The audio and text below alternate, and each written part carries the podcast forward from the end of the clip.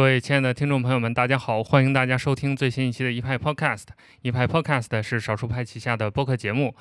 呃，又到了我们的特别策划时间了。这个，呃，今天我我们两位嘉宾可能不知道，就是我们之前有做过一次特别策划，就是中元节我们做了一个讲鬼故事的一个节目。我有听 啊，对，对，一起听了。就自从做了那个之后，就。我们听众就有点上瘾，就是 反馈很好，所以这次我们清明节也做了这样一个企划。但是今天我们聊的可能没有那么多鬼了神了的东西啊，我们一会儿会跟大家讲，我们聊一些魔法呀、神秘学啊之类的东西。所以我们今天请到的两位嘉宾也很特别，两位都是来自新民说，就是广西师范大学出版社旗下一个图书品牌的两位编辑。呃，那两位先跟大家打招呼吧。首先，Victor，呃，各位一派的听众朋友们，大家好。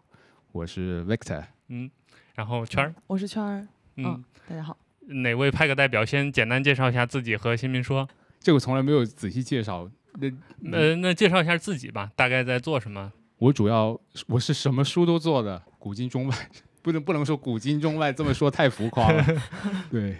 啊，比较偏学术类的，主要我是负责这一块，然后其其实圈儿也是做，我我相。比较起来，我应该是算是个职场新人，嗯，就是呃入行不太久，应该这么讲吧。就我们这个图书品牌还是蛮综合化的。对，我看到你们好像什么选题都做。对，所以我就什么书都有 在看。哦，对，包括古籍的，中国的古籍的也会看，然后翻译的，嗯，哪怕是学术也好，文学也好，我都有接触。能不能先跟大家简单介绍一下，就是新民说这个品牌，就是广西师范大学出版社这个，可能爱读书的小伙伴肯定都知道这个出版社了，但你们这个新民说的品牌，可能大家不一定了解，能不能先简单的介绍一下？嗯，说一个最应该是最让大家印象深刻的就是我们。呃，一七还是一八年的时候出的那个鲍勃迪伦诗歌集的薯片装，对，超超火的，对对对，就是那个就是新民说的一个呃代表作，对对对代表作。然后近年来还有呃一个施展老师的枢纽，之前在得到上面有呃就是有跟得到合作的，然后呃也是比较火的。还有就是风雅颂系列，就是哦，对，做了一个关于就是宋朝的一系列的那个啊，这这这个我有关。注，对，这个有关注，对，因为？我是就是在中国史里面，我比较喜欢的几个朝代，就比较关注的几个朝代，其中有宋史，然后吴吴哥老师写的那对，没错，对对，那套系列就是 B 公司出版的，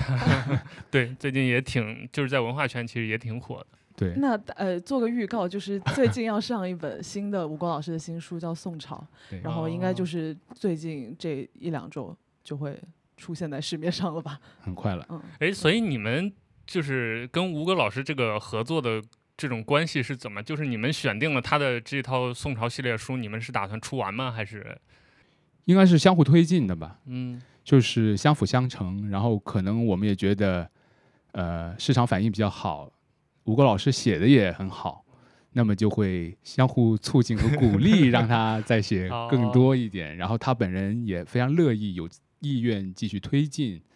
本来他就是一个资深的宋粉嘛，嗯，所以他有写不尽的故事，写不尽的内容。但是暂时来说的话，应该在宋史或者文化这方面，大概会以这个宋朝这本新书作为一个。告一段落的收官之作吧，也不能说收官，就告一段落。然后接下来他可能会转向去具体的写关于宋朝的一些有名的人的传记。我们之前已经出了一本《宋仁宗》，宋仁宗对，接下来可能我那个还没拆封好。对对，接下来可能会有王安石 哦，还有几位宋朝的等于宋朝历史人物要出一个相当于系列系列对。从他的角度来看，嗯，来写，所以我不知道我们听众里面有没有关于中国文史比较关注或者宋史比较关注的朋友，但是如果你关注的话，肯定这套书是我觉得是必读的一套书，非常经典。我们刚好借这个机会预告一下，也是一个意外。嗯，那当然我们今天要主要聊的就是我们清明特辑嘛，主要聊这个黑魔法。呃，还有神秘学。那先跟大家解释一下，就是这个事情的来由，就我们为什么要聊到这个，就是因为之前我们刚好有机缘认识了新民说的编辑们，所以依林老师就推荐我了两本书，就是这个《黑魔法手帖》和《梦的宇宙志》。《梦的宇宙志》我还没看完，但是《黑魔法手帖》我是先看，所以就前两天看完了。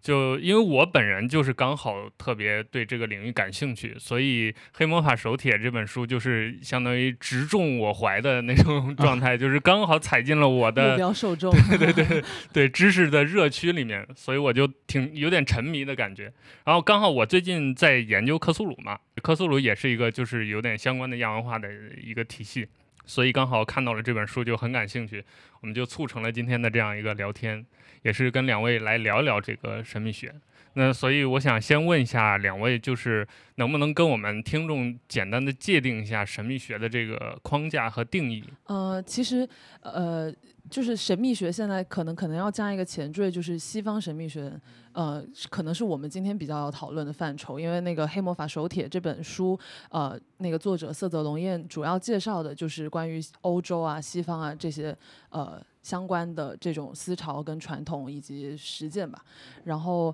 呃，西方神秘学其实是一个现代的学术建构，就是它不是一个呃历史的固有的一个一个东西，可能以前有一直以来都有这样的那个思想传统，然后也有一些在做一些这方面实践的人，但是呃，可能是到十九世纪的时候，那个神秘学这个作为一个名词才真正出现在法语啊、德语啊、英语里面。就它才正式成为一个学科，对，就是有人可能呃学者们才把它作为一个学科，然后来研究。但是这个也很不巧的是，就是他们之所以呃说叫什么建立一个这样的学科，是因为他们要把呃所有被拒绝的就被主流知识拒绝的这些知识跟思想传统思潮这些东西放在这个框架里面，就它其实是被拒斥的。然后英文叫做 rejected knowledge，就是。就是其实它是不被宗教也好，也不被理性认可的这些东西，就是在现代就就统称为神秘学。但呃，它其实最早它可以溯源到呃希腊化的埃及的那个时候，其实就有这样的一些思想传统就是存在了。如果我们单说神秘学这个，可能有的听众还不太熟悉。但是，一说到比如魔法呀、巫术啊、超自然的一些现象啊，包括炼金术啊这些，大家其实就比较还有什么占星学啊之类的这种。对，嗯，就是古代晚期的时候，呃，那个时候就有一股思潮叫做柏拉图主义东方学。然后那个时候就是可能。更熟悉的名字是，就是灵知主义、诺斯替主义。对，嗯，对，就是它就讲究一个，呃，可能存在一种可以拯救人的灵魂的一种灵知，它是超越，呃，它是一个普遍的真理，然后，呃，可以把灵魂、把人的灵魂从物质中解放的那个东西是神圣的，然后这些。呃，持有这种思想的人就会觉得这个这个传统是来自于东方古老宗教的智慧，是一种异教的智慧。这也是一个挺有意思的事儿，就是西方的这些人给给东方赋予了很多想象，对对对对，一向都有，一直都有对东方的这种想象。对，然后说到魔法，其实那个呃，就是像这个书名就是黑魔法这种，其实是基督教对于异教的一种污名化，嗯，就是。他把异教的、犹太教的、伊斯兰教的这些这些，就是跟基督教本身相抵触的这些宗教，他都称之为他是恶魔的，就是在恶魔的那个掩饰之下在运作的一些一些神秘力量这样子。然后到了启蒙运动的时候，他就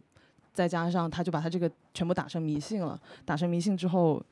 就反对他，然后给他污名化，就是猎巫啊这样这样的事情就会发生，对。猎巫运动应该是大家都听过的一个历史上著名的和这个巫术有关的一个事。现在不也很火吗？有一本书就是猎巫。嗯，萨勒姆就是讲讲那个。我们新民说也出了一本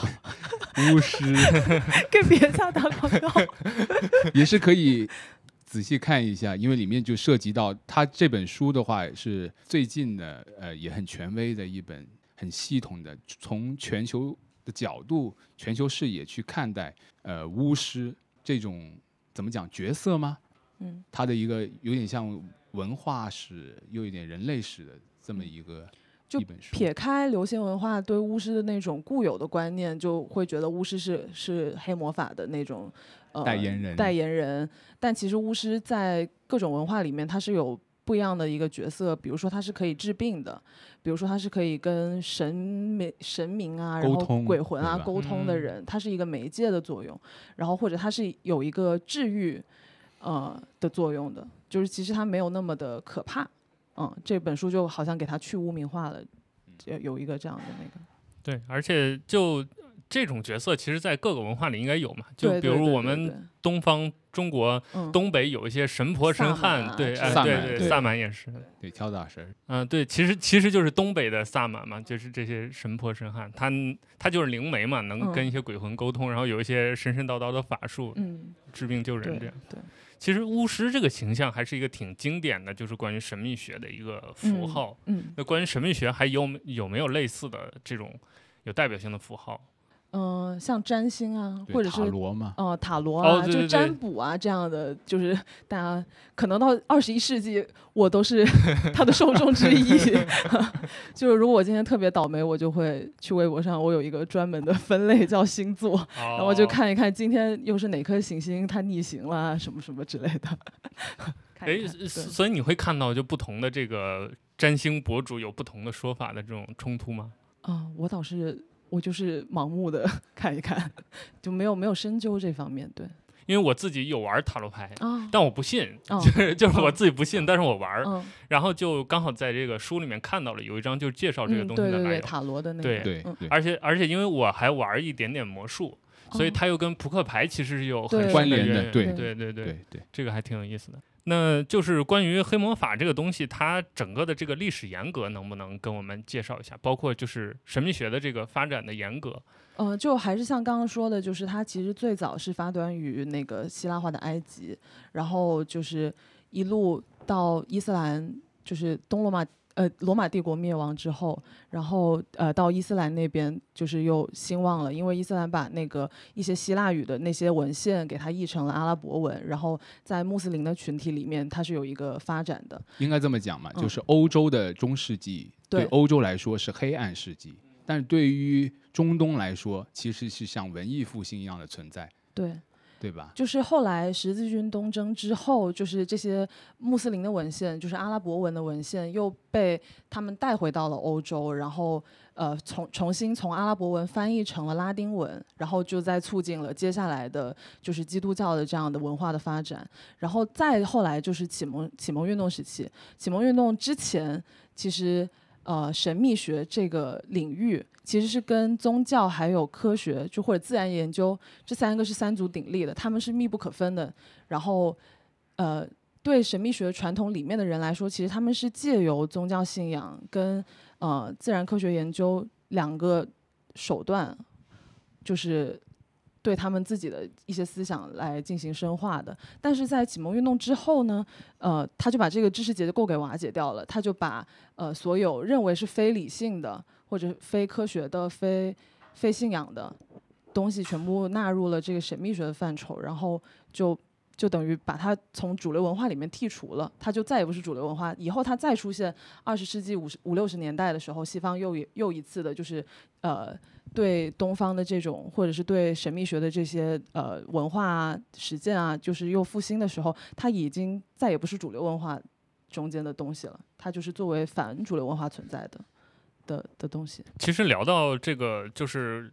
呃神秘学和主流，比如科学界的关系，我想到一个人，就是牛顿，嗯。因为。就在大家的眼中，就很多人宣传嘛，什么最后一个炼金术士，而且牛顿确实晚年是沉迷这个东西的，嗯而且可能对他来说，这个东西才是主业，就是科学是他研究的附属产品嘛，是他的工具，所以我觉得这这个挺能反映就是神秘学和我们现代视角来看的当代科学的一个关系的，就是它其实最早是从一条文化的线索里面衍生出来的。其实一开始科学或者自然研究这些东西跟宗教信仰也是密不可分的对，就是像牛顿，他是有他他是有他的神学信仰存在的，所以他进行自然研究的那个目的也是跟他的神学信仰有关系的，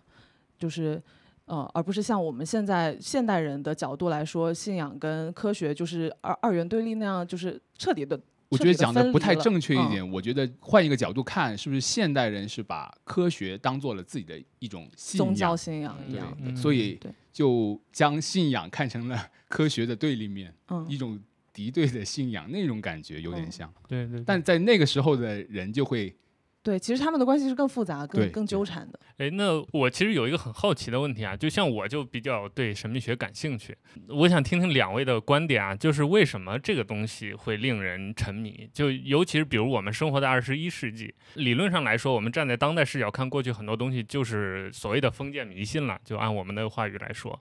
但这些东西又有它好像独特的魅力在，这个魅力到底是什么？就是他名字所所说的“神秘”二字，对吧？不可知，所以会让人激发起有好奇心；嗯不可知也让人会感受到恐惧，所以有些人就喜欢那种感觉嘛。这么这么说吧，就是呃，神秘学其实它一开始那个像柏拉图主义那个时候，其实大家都是对那个灵性，对于一个普遍的真理感兴趣，就是好像存在一个这样的东西是超越你的人本身的物质存在的，然后。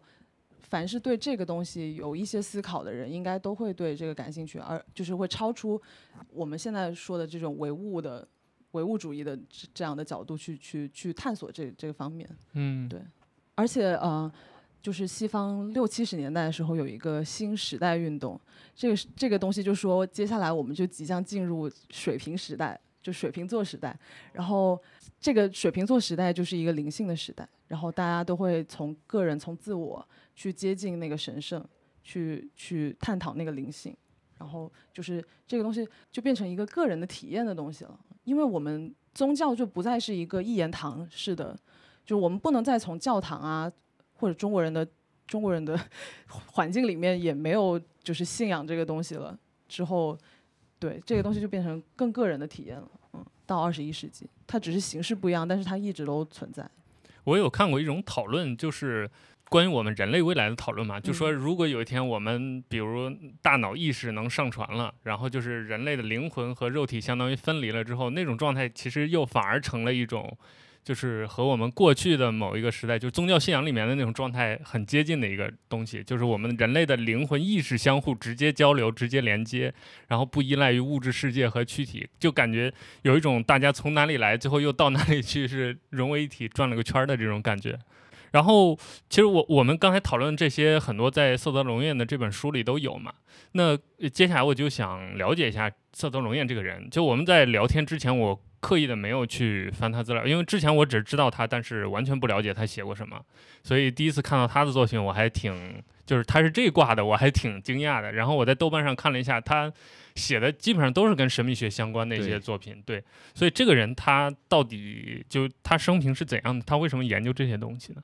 应该这么讲啊。首先，我想说一下，就是国内引进这套书、引进色泽的一点怎么讲？要不说就是内幕嘛，也不能背景故事，对背景故事是这样子的，应该说是归功于一位我们业内的前辈编辑，叫张晓辉老师，但是他在二零一九年的时候去世了。那么在此之前呢，他就是也对这一方面很关注，所以他留意到了色泽这么一位就是异色作家吧，可以这么讲。但是当时他还没有服务于后浪，在此之前，他的这些选题就举一个不太恰当的例子，就像先祖尤米尔，就是那个那个叫叫叫进击的巨人，有个先祖尤米尔的存在。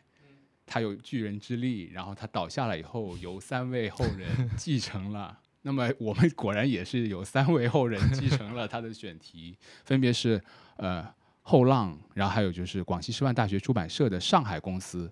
以及我们新民说。哦那么我们所得到的选题就是您现在所看见的这两本，一本是《梦的宇宙志》，一本是《黑魔法手帖》。虽然就这两本，暂时只有这两本，我们，但也不代表说意义或价值就很次。相反，就是在他的写作生涯里面是有一定的地位。特别是像《梦的宇宙志》，对他来说，他就觉得从这一本书开始，他觉得他找到了一种写随笔的方式。也是从这一本书开始，他后面大部分的随笔的那种形式题材都延续了《梦的宇宙志》。色泽龙彦本人呢，他是一九二八年出生的，二八年是龙年，所以他的名字哦，有龙。这样的，对，燕呢，因为他本名不叫龙燕，他本名叫龙雄，因为他是家里的长子，雄其实没有什么太大意思，就是男性的意思，因为他是个儿子，所以就叫雄。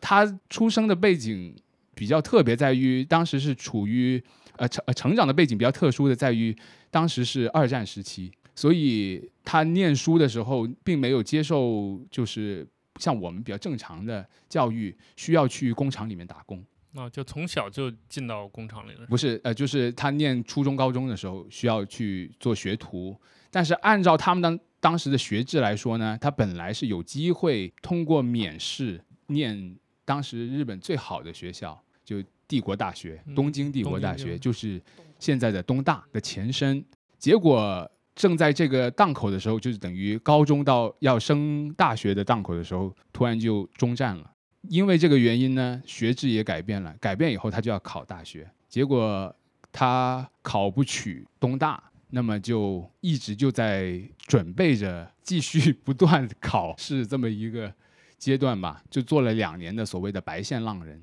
所谓白线浪人，就是有点像我们的应届生，但是又考不取，然后一直复复读。的那种感觉。对，啊没。错，他就做了两年这样的。所以他最后没有考上东大，考上了吗？有一种剧透的感不 是哦，不不是是，他最后是考上东大的，嗯是应该是这么说。他在工厂念书的时候呢，去了念某一个高校吧，那个高校的专业他主要是主修德语和英语，但是德语很烂，所以他就转去了念英语，然后他对法语又很感兴趣，后面就去了东京一个非常老牌的法语学校，那个也是日本第一家法语学校。呃，在那边念念了以后，从此就是有了这种语言工具，他就开始深入的去了解法国的这些文化。那么同时，因为已经结束了战争，那个时候就开始有所开放，有很多物资也不再受到限制。如果在战时的话是有管制的嘛，他就经常流连于神田，就是我们今天所知道的那个神保町的那一带，有很多旧书。他在那儿就接触到了达达主义啊、超现实主义这么一些流派。从中呢，就慢慢就发展，就了解到了一个很关键的人物，就是萨德公爵，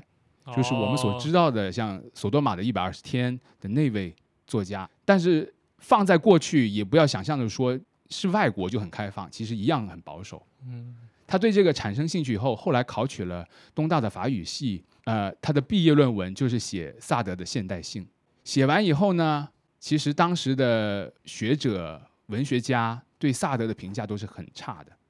就觉得说他非常不道德。他是一个放荡的那种对，没错，没错。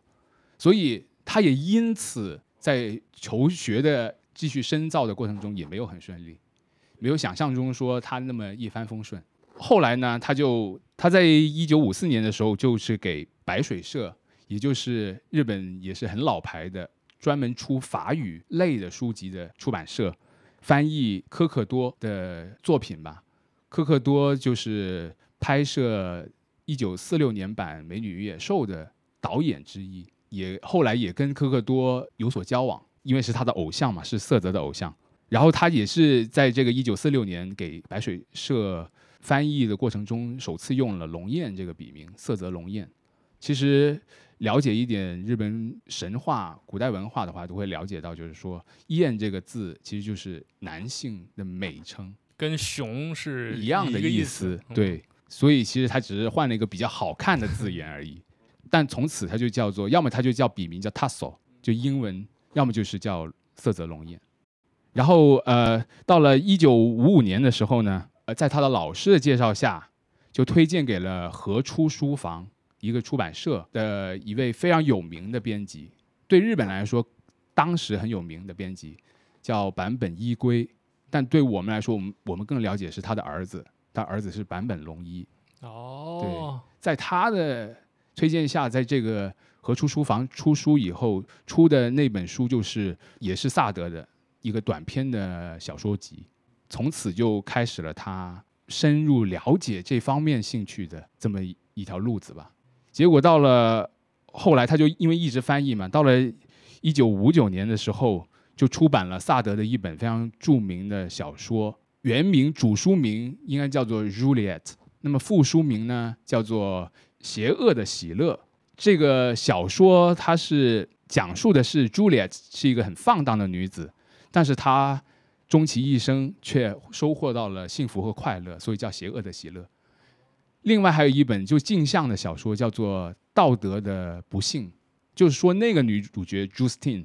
她就是是一个贞洁烈女，但是她却没有能够得到很好的命运，这也很贯彻 萨德的那种价值观、世界观。结果呢，因为当时呃色泽翻译了这个这本《邪恶的邪恶》，导致了检察厅日本当局的注意。哦，所以他们也是有审查制度的。有起诉他，哦，那还很严重。先是去他们的那家出版社去查封那个社长的家里，还有出版社的那些书，然后再去把他给逮起来，然后以刑法第一百七十五条就说他们是持有并贩卖猥亵文书，就是这么一个罪名去起诉他们。但当时呢，呃，他应诉的时候，有很多的这些日本文坛上的有名的人都给他去做辩护，比如说大江健三郎啊，还有远藤周作给他上庭辩护。当时他们就是按照在一九五七年的时候就已经有一个案件，也是审判这种检查的书籍检查的这么一个案件。就说一九五七年的时候，有一个日本的翻译家伊藤整，他就翻译查特莱夫人的情人这么一本书。其实这本也是很有名的禁书，对对对，结果就被也是被日本当局起诉了，然后还被告有罪。当时被判有罪呢，就有有三个标准：第一是说他是这本书是能够纯粹的兴奋或者刺激到性欲；第二呢，就是说有害普通人正常的性羞耻感。然后还有就是第三，就是违反善良的性道德，用这三个标准来判断他到底是不是猥亵文书。色泽这个案件的一审呢，就是被判无罪，觉得说有一条不符合，但是检诉方肯定不放过。接下来二二审，然后包括终审都是被判有罪，最后就是被刻以罚金，社长就十万，他就七万来了结了这个案件。对色泽来说，这个并没有太大的耻辱，他反而觉得说，就是觉得有点像勋章的感觉，嗯，反叛。对，能够贯彻他的那种思想。他还觉得说，这个罚款也不算什么，如果是这样的话，他不如多译几本书，可能挣更多的稿费，也可以抵消掉这个罚款。对，这里要说一下，就是十万日元在当时还是挺大的一个数字，嗯在他这个案件是持续了九年，九年期间就写了像《梦的宇宙志》，然后《黑魔法手帖》这些书。《梦的宇宙志》比较能体现他知识体系的比较倾向于博物学、西洋博物学的一面，《黑魔法手帖》就很西方神秘学了。然后再到他七零年代以后，慢慢的把兴趣爱好转向了日本的古典。那么我们未来也会出一本这样的随笔集，就是他比较后期的这么一本代表作。他有所谓的三部自认为比较杰出的随笔，一本是《梦的宇宙志》，一本是《胡桃里的世界》，还有一本是《思考的文章学》。这三本我们将会出版《思考的文章学》，另外一本是因为没有版权。后来就是在一九八六年的时候被确诊是患了咽喉癌，因为喉咙呢那儿有一个肿瘤，所以他就在写随笔的时候说自己像吞了一颗很美丽的明珠在喉咙那儿。这是只有他才会这么写。对，因为他很自得嘛，他他本来就是比较喜欢这类奇奇怪怪的东西，他不觉得病态是一种很不好的不好的东西。日语就说叫做偏激，畸形的畸，对这种有一种喜好。那么他就效仿文人墨客也好，或者效仿他的前辈，就是像永井和风，他会自称自己叫段长亭，是因为永井和风患有肠胃病，然后也很喜欢一种叫秋海棠的花儿，就别称就叫断肠花，所以他就叫自己叫断肠亭。那么色泽就仿效他，也给自己取了一个雅号，要叫吞珠安。吞下了一颗明珠在他的喉咙那儿，安就是草庐的意思嘛。当然，吞珠安还有一个来历，就是说是来自于西班牙家喻户晓的一位情圣唐璜，就后来被拜伦写进诗歌里的那么一个主角儿，发音叫 Don Juan，但是他用法语发音 Don Juan，哦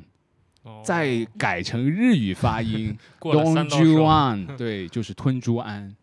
是这么来的，也很能体现他的脑回路就是这样辗转，然后很喜欢文字游戏。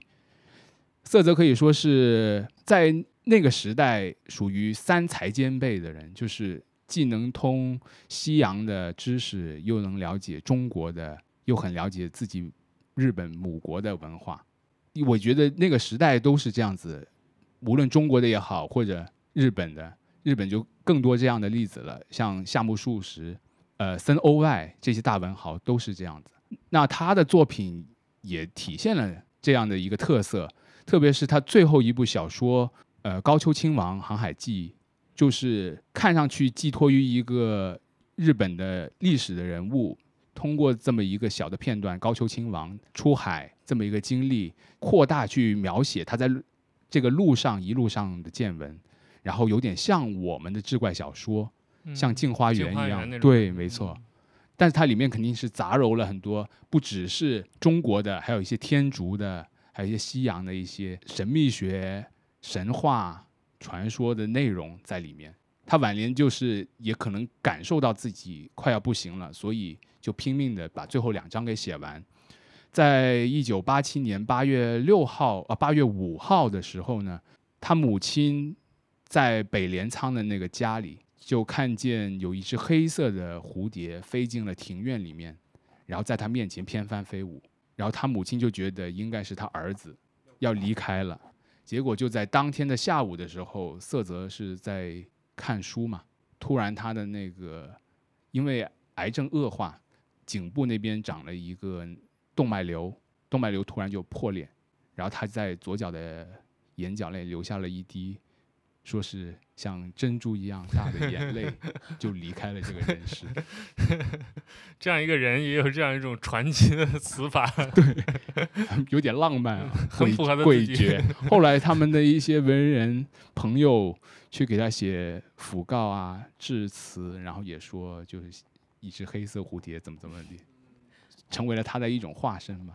我所知道他比较著名的就是他有跟三岛由纪夫有很好的关系，而且还还专门给三岛由纪夫写过东西。他跟三岛由纪夫的认识呢，其实是因为他妹妹的关系，这是很后来才通过史料挖掘才发现的。就是因为他妹妹当时是也是一本小说杂志的编辑吧，知道说三岛由纪夫少得大名，就很年轻就已经很有名气了，想约他的稿子。然后这时候的哥哥呢，色泽龙彦也已小有名气，所以就通过了他哥哥的这个名义去向三岛由纪夫约稿，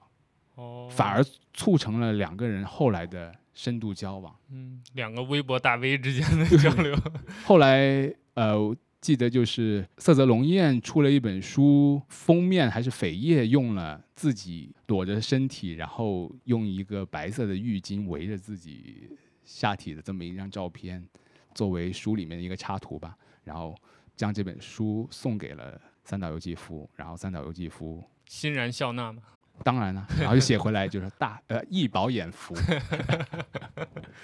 然后三岛由纪夫也在他的小说《小四》里面也有以色泽龙彦为原型去写了一个角色。哎，所以所以他俩实实际上有这种超越友谊的感情吗？呃，就是要问本人了。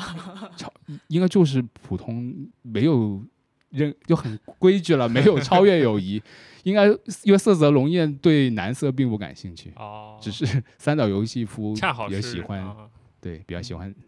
男性。呃，色泽龙艳的话，他的情史并不丰富，但是呢，在期间有出轨的事情，这个比较少人知道，也不能说少人知道了，但是一般不会去说。在日本文人里，就整个文人群体里，这也是一个见怪不怪的一个状状况。嗯，那呃，聊到这里，我我们刚好可以跟我们的听众推荐一下吧。就是除了刚才我们提到的几本书之外，想读色泽龙彦的作品，有没有一些比较好的作品可以推荐？包括有些，比如先读哪个后读哪个，有没有这样的阅读的顺序推荐？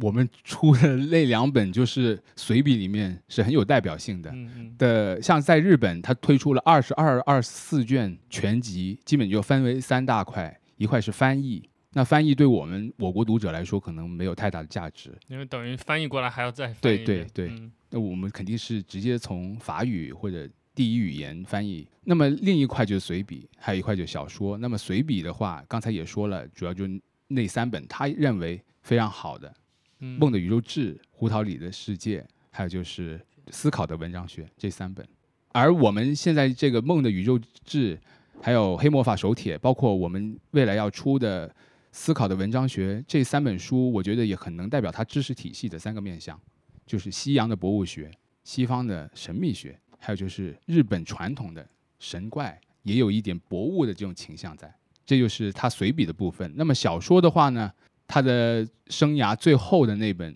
当然是杰作，他也把自己的一些经历也其实也揉了进去。比如说，它里面有一章也写到，就是高丘亲王是吞下了这个明珠这么一个情节，是跟他的这个人生经历是就影射自己。对，没错，没错，没错。那么《高丘亲王航海记》这本书是值得看的，还有就是《唐草物语》这本小说也是可以看一看。其他的话，的确在日本本土一开始也是呃没有得到很大的反响，原因是因为他呃一定程度上的影子在学习和模仿科克多或者他喜欢的作家的呃文学的那种套路。直到了后来，就是通过大量的这种随笔的写作，累积了很多的经验以后，再把这些知识转化成了文学创作的动力，以至于他后期的这个小说是更值得看的。那关于神秘学、关于黑魔法，有没有一些入门的推荐？呃，我自己是因为我自己可能就是学术方面的这这样的介绍看的不多，但是我自己是那个张补天老师的科学史译丛的那个忠实忠实读者，就是张补张补天老师译了一系列的，就是关于科学跟宗教呃之间的这种关系的那个作品，就是很值得看，是商务印书馆呃那个商务对印书馆，对对对，商务印书馆出版的，然后里面有一本叫《西方神秘学纸经》，那本就是从学术的角度吧，系统的那个追溯了它的整个西方神秘学的这个缘起，然后还有什么炼金术的秘密啊这样的，就是就是也是对，但是偏比较学术向的。嗯，今天这个挺有意思啊。可能我们听众以为我们要真聊点鬼了神的 黑魔法什么的，但我们其实更多的还是聊一些它的历史啊、回顾啊一些东西。但是我们同事跟我讲的时候，对接的时候就是说。真让你讲鬼故事了？对呀、上来的时候就是来讲鬼故事的，所以根本就没有打算，本来是讲神神，对，没有打算讲神秘学方面的。还挺有意思的啊。依林老师就是之前跟我约的时候，就上周啊，他说我们同事都去扫墓了，还是什么？对，我们都忙着上坟。我们 朋友问我你在忙什么，我说忙着上坟。对，然后他就说这上完坟刚好来给你们讲讲鬼故事。我不清楚，就是咱们的听众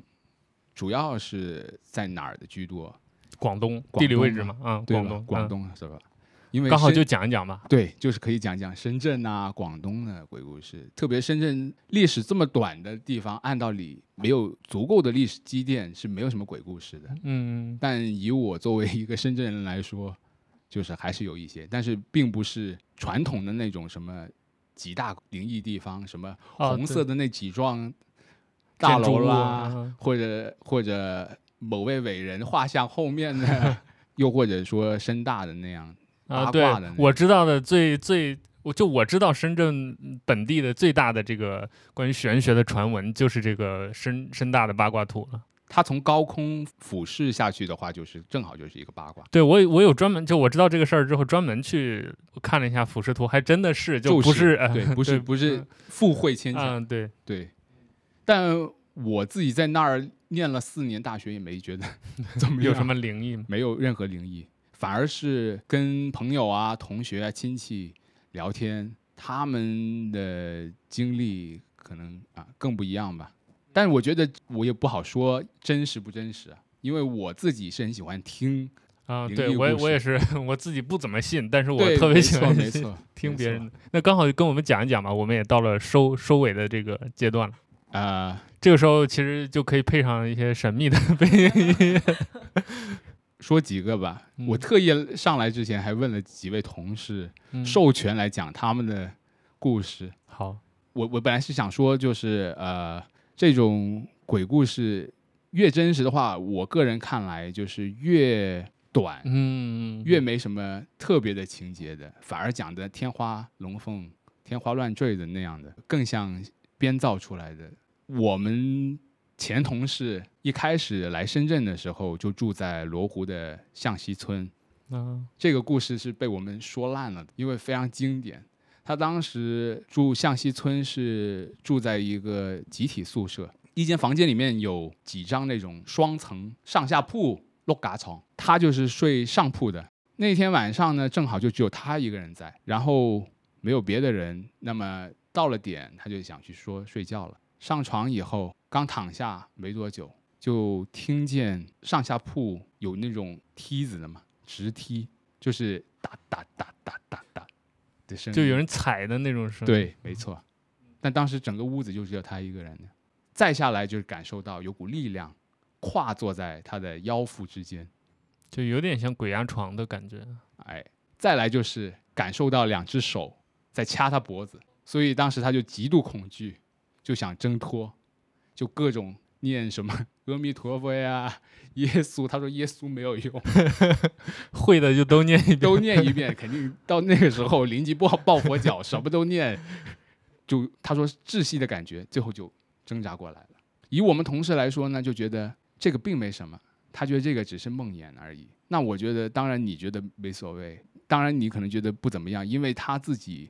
在我的角度看来，他就见过鬼的，是遇到过，但他不认为那个是他在呃上海的时候住的就是民国唐绍仪的故居。唐绍仪就是当时在那个故居里面呢是被人暗杀的，通过说借由看一个陶瓷或什么古玩的这么一个名义，去到他家给他看，在他看的期间的时候，就掏出利利斧从他头上这样砍过去，然后他就死在当场。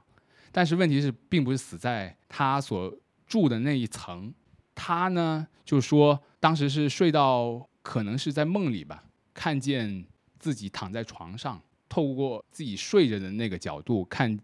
能够看到厨房那儿有一个红色衣服的女孩儿，但是是短头发的，看着自己。哇，那当时他不吓得他一点感觉都没有，他并不觉得恐惧。他说那是因为他在初中还是高中的时候也有经历过让他更加恐惧的事情。当时他就是看书或者怎样学习累了，往床上躺，躺了以后没多久，突然想醒的时候，就看见有一个女人站在他的床头，就，但是并不是是望着他的，哦，而他是不能动，但是能说话。他就说：“你是谁？” 然后那个女的就转过脸来看着他，跟他说：“你要喝汤还是什么的？” 突然就变 TVB 了。但是他是特别恐惧，他说那个经历让你觉得特别恐惧。但我我我个人就是觉得很荒谬，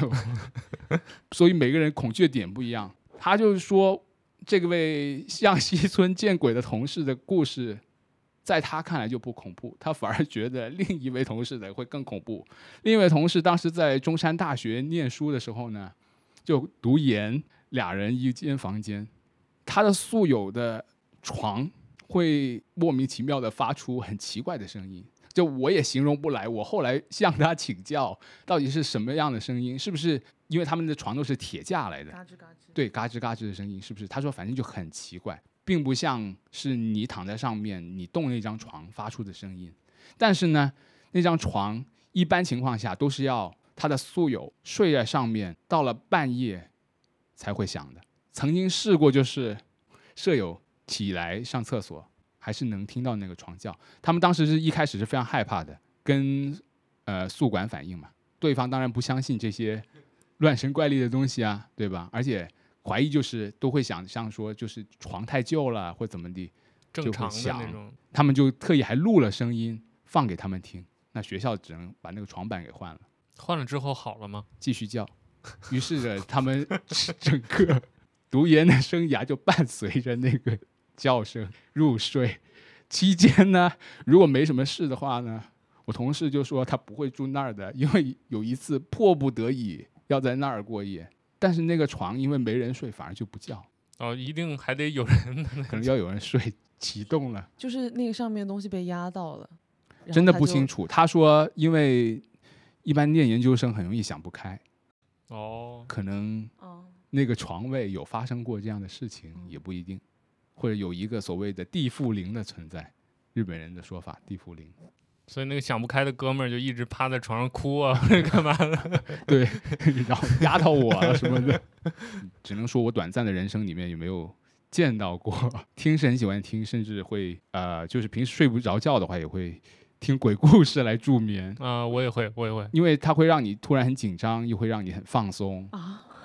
所以就能睡得着啊。啊，特别是深圳的，像我这样这个年代的人呢，家里那个时候念书的时候都会有收音机，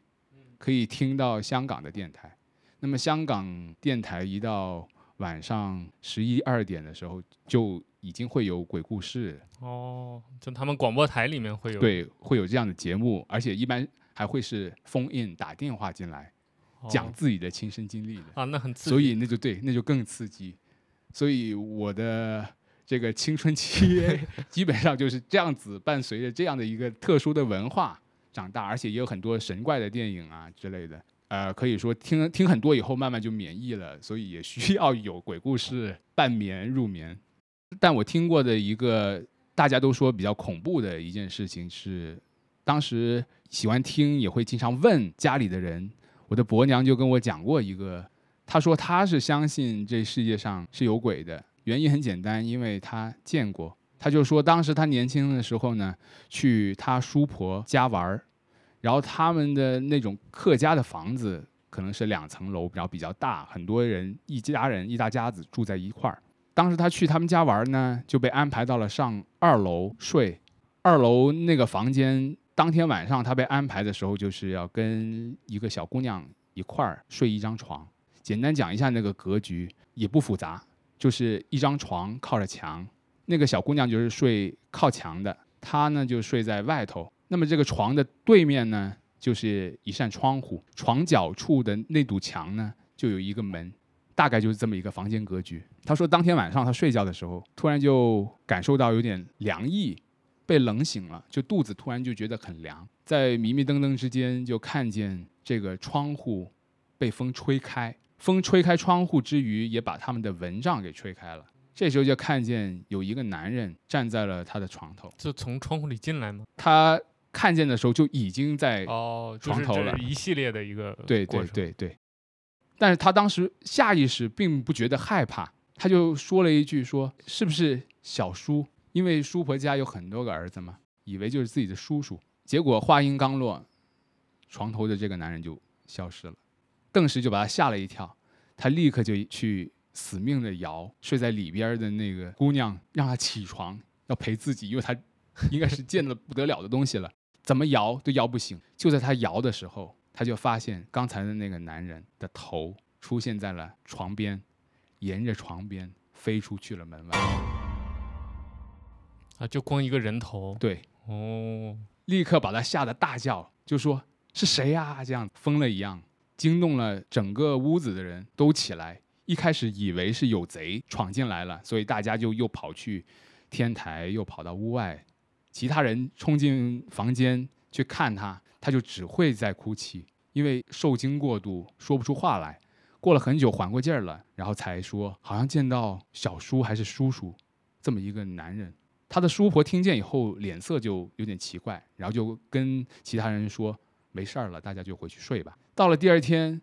他就肯定到处跟人家说：“啊，我昨晚怎么怎么样，怎么样，吓死我了，对吧？这很正常吧？”结果到处跟人说的期间，其中一个叔叔的媳妇儿聊起的时候，那个媳妇儿就告诉他听：“可能你昨天晚上见到的确实是哦咱们家的小叔，因为你们睡的那个房间是他生前睡的房间。”生前对，而他是游泳的时候溺水死的。哦，所以我们就后来聊起来，就说是不是当时他在游泳，所以只有露出了一个头出来 让你看见。嗯，嗯自此之后就非常相信这世上是有鬼神。这个故事还是挺挺带劲的。就是如如果只有前半段的话，其实还好，就是从他看到人头之后，有点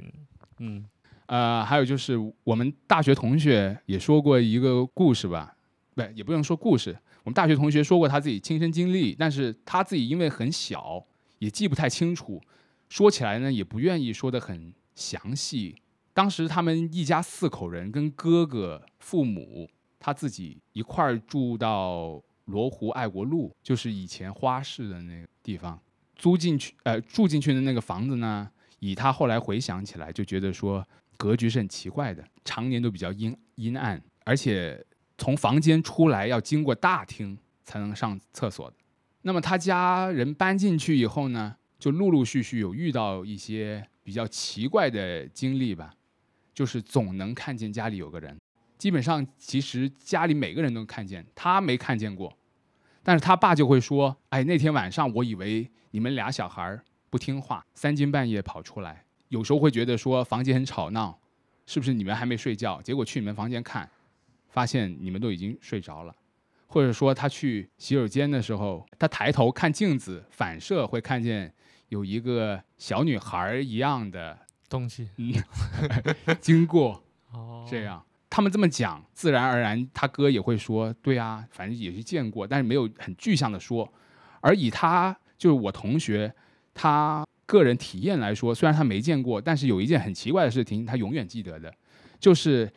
他跟他哥是睡同一间房间，也是上下铺，他哥睡下铺，他睡上铺。一到凌晨某个点数，虽然他们是上了锁、关了门，而且就那个以前的话，那个门把是球形的门把，按个按钮的那种，它会自动推开，然后开门。哦，一到某个点数也没有，对，什么都没有，一到那个点数就会开门。这个时候，他哥就会拿出玩具手枪，里面装满了 BB 弹，往那个空气一顿猛射。他说：“为什么他记得？主要是因为他哥老是对着空气一顿猛射，但是从来就是定点了，门就打开，什么都没有。那他爸听到的声音，可能就是他哥射 BB 弹的声音。但是所以这是一个逻辑的闭环。但是他们有那个表哥还是表弟去他们家玩儿，玩的就玩野了，不舍得走。他的那个表哥还是表弟就会说啊，我跟那个小女孩玩的很开心，啊，但他们家里根本就没有这样的小女孩嘛。就是外国小孩，不是每一个人小的时候都有一个看不见的朋友，就是 Charlie。啊，对对对 对，他就会多番求证，因为他爸又这么讲，他哥又这么讲，但每次问了他妈，他妈都说没有这样的东西。直到他们搬离了这个爱国路的这个房子以后，他妈后面有一次喝茶才说：“哎，我跟你讲，那个房子很不干净，但是也没有说到底发生什么事情，反正他们就住了一个就是有鬼的屋子吧，所以大人其实是心里门儿清的，只是说可能那阵怕吓到小孩子。啊呃，我突然越讲就越想到一些东西。我们讲东西方神秘学和玄玄学之间的有没有什么关联嘛？我觉得可能某些地方是有相似或者有共通之处。比如说有一部电影很出名的，一九七三七二年左右拍的一部老片子，叫《驱魔人》。这个系列到后来有很多在后翻拍的，面也有对也有嗯拍，但它最最早的这一部呢，就里面有个细节，我想讲一下，就是当时那个女主角是个女演员，那么她家里是有那个怎么讲邪灵吧，然后他的女儿经常一个人在家玩儿，她家刚好有一一样那个通灵板灵应板，英语叫 Ouija board，We 就是法语的 yes。这就是德语的 ja，也是 yes 的意思。其实很明显，就是它是拿来求事问事，其实就是西方版碟仙的一对，没错，就是正想 说碟仙，其实就是西方的碟仙，也可以说是伏击，嗯，就中国传统的伏鸾。那么这个女孩就会说，她跟一个叫做什么霍利队长有沟通，什么玩的很开心。这个 Ouija board 其实我们中国人也有玩过，这还是历史上就是有，也不能说历史上吧，就是有名人是记载过这个事情的，就是我们的那个民国第一外交家顾维钧先生，他的夫人黄慧兰女女士呢，就是当时在一九四零年的时候，因为要去照顾他的二儿子和小儿子，在美国念书，所以就去了美国陪他两个儿子。然后他先生呢，就因为是当时民国的驻法大使嘛，就留在了法国。而且一九四零年，当时二战期间，英法联军是大败的。在那个五月到六月之间发生过，就是人类史上最大的军事撤退——敦刻尔特大撤退嘛。那法国政府也迁到了维希一个小小小小地方小地方去了。嗯，丈夫就随着整个政局就留在了那边。那么他就在美国的时候，当时美国还没有被卷入二战二战嘛。嗯，故事就是这么一个背景。当时他的小儿子有个朋友到他们家里来做客，他们就用尽了各种娱乐消遣，玩过了。就觉得哎，没什么好招待的。黄慧兰就想起说自己的橱柜里面有一个 Ouija board，就说大家不如来试着玩一下。三个人围着那个板，那个板子其实可以简单说一下，它不像碟仙那么复杂，因为我们汉字太多了，所以碟仙的话可能它需要有一张很大的纸，上面写满各种的汉字。那我们汉字常用汉字三千多，肯定那张纸很大。但是像这种灵硬板 Ouija board 就很小。就是一块板子，然后二十六个字母，上面最上方左右一个 yes 一个 no，下面还有一到零数字，最后有个 goodbye，你你 还有退出玩玩就可以退出，对，是这么一个构成吧。他们就在那个板上就开始做法，弄了半天就不见动静，就正打算就结束了，突然呢就发现那个板子的那个他们有一个像碟仙的碟子那样的指示的一个。一个工具就做动，他们就知道哦，可能来了来了。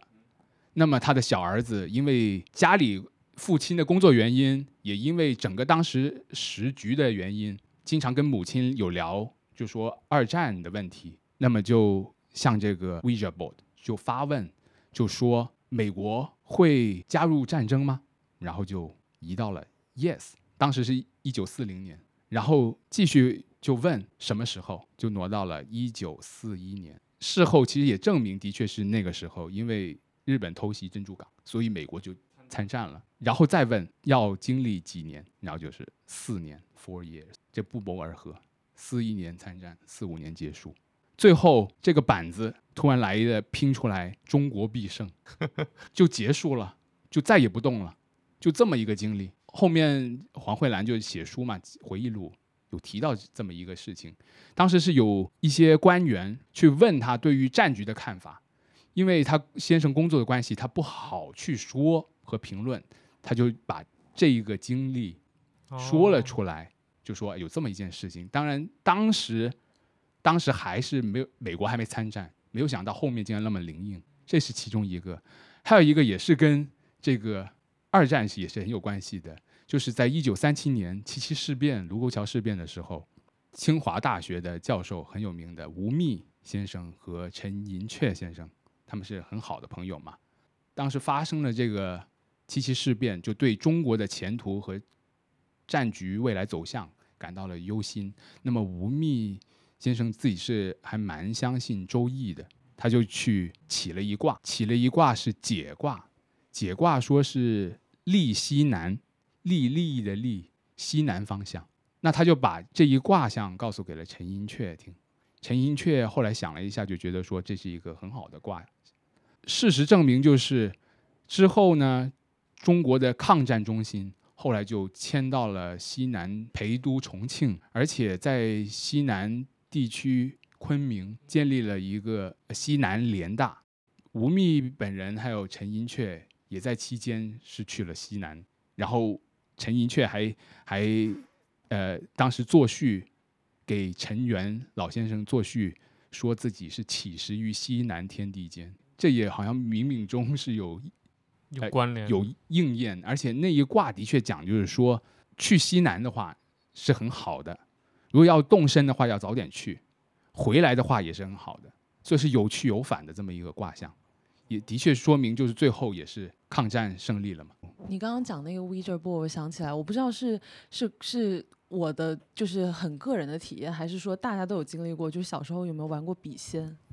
我我没有真真的玩过。哦，我们小学的时候就是会躲在一个楼梯间的阴暗角落里面，拿一张纸，然后也是跟那个跟那个 Ouija board 的操作是很一样的，就是是否，然后怎么样怎么样，然后但是是有那个手握着一支笔在在，就你也不知道是你自己动的还是那个笔自己在动。对，就想起来有一个这样的回忆，小时候很很很迷玩这个。这就是原始的那种嗯伏击。我们我们那时候上学教材里面有一篇课文叫《落花生》，作者是许地山先生。许地山先生就是专门研究道教的，他就有研究伏击这么这么一个仪式或者一个来源。所谓的击就是占卜的占，然后竖弯钩的那个写法，其实就是说请神灵下来，然后通过某种笔写下一些未来预测的诗文。嗯那么现在一般来说就是有一个像丁字形的这么一个结构的一个像梨一样的东西吧，然后两头左右两边是有鸡同或者这个相关可以降临的人士来负责推这个这个巨大的这个丁字形的这支笔在沙盘上写字的，到今天也是还有的，因为这是很道家的东西。比方说离深圳比较近的啊，像香港黄大仙就是一个道观。黄大仙就有，但并不是今天成为地名黄大仙的那个黄大仙，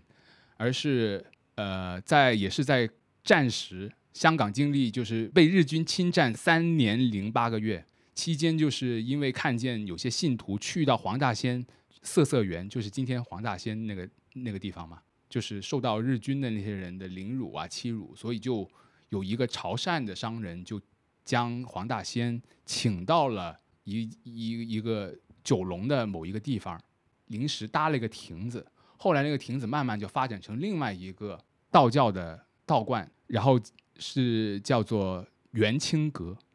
也是祭拜黄大仙的。他那儿就提供伏击服务，到现在还有。那么方式是怎样呢？就是去到的人将自己想要问的事情写在专有的一张纸上，再把这张纸到他的这个坛前画了它，烧了它，然后就耐心等待。如果有缘的话呢，那个机房他就会先写出这个问世的人的名字，没有姓名字，然后就会念他的名字，然后再告诉你听这个黄大仙他降临以后写出来的预兆的文字是什么。这个是比较神的一点，就在于你去求事的过程中，你是没有留下自己名字、联系方式，而且没人看得到，只是在这个坛前烧了，然后他就能够把你的名字写出来，然后再把你问的事情，再用诗文的方式告诉你听。嗯，现在还有的，所以这个也等于不是每个人都能得到这个启示的，是吧？呃，是要看缘分。如果他愿意说，他可能就说，或者说，这个就是这种就是要看呃你和神之间的 这 connection。我觉得这也是一个蛮奇妙的神秘体验，到现在还是如此的，只不过现在也过不去香港嘛，嗯，对，对吧？嗯。等通关以后可以过去 当做一个好，那我们今天刚好时间到了，我们聊了，本来以为没有鬼故事，没想到还真有，呃，还还还挺好玩的一个体验。就前面我们一本正经的聊了好多东西，然后中间突然急转直下，开始聊聊真正的这个神神鬼鬼，呃，刚好也应了我们这期这个特别策划的一个主题。嗯那最后也是，呃，我们结尾也再次感谢两位参加我们的节目。希望之后有机会，我们还能找一些好的书，然后还继续以这种书为契机，或者某个作家、某本作品为契机，我们再做一些新的讨论。嗯，谢谢两位参加我们的节目，也谢谢谢啊谢谢谢我们听众朋友们的订阅和收听。这个清明节好像不能祝大家快乐啊，但 祝大家过一个不错的假期啊、那这期节目就到这里，拜拜。拜拜。